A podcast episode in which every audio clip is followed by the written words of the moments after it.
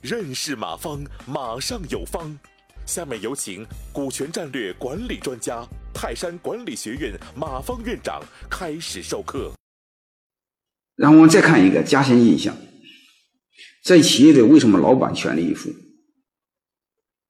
老板不管碰到什么困难，本能的一定会找方法；但是员工不管碰到任何困难，本能的一定找借口，这让老板变得非常无语。为什么是这样？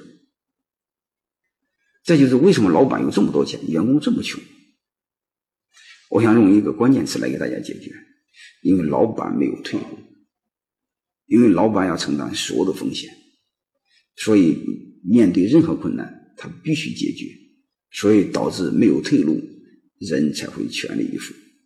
员工为什么找借口？因为员工有太多的选择。这个企业死了，他再换个单位，说不定工作比现在工资还高呢。所以你会发现，他碰到问题不会全力以赴，所以导致一个现象呢，他就思维习惯，不管碰到什么困难，稍微有一点困难，他就会找借口。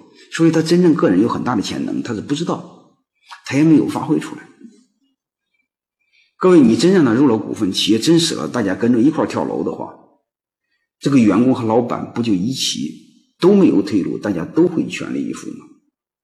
就说白了，大家的思维模式发生了转变，不管碰到任何困难，大家都找方法，而不再找借口。你会发现，人和人最大的差别，其实就是面对同样的问题的思维模式不一样。通过你让他入股，那么让他没有退路的话，他的思维模式发生了转变。其实你不就变相的改变他的人生吗？让他更积极的一种态度在面对人生，你不就成就他的人生吗？这不就是佛祖做的事吗？啊，我发现这是非常有意义的一个事儿。呃，今天重点就讲这些啊，其实就是企业到了一定规模背后啊，一定规模之后，它的背后是风险的管理啊，风险的管理最好是用股权啊，让更多的人和大家一起分担风险。一起来面对啊，就是有风险一起扛，有难一起当啊，有钱一块赚，有事儿一块儿做啊，这是一种非常好玩的一种模型。这不就是我们想要的团队吗？是不是？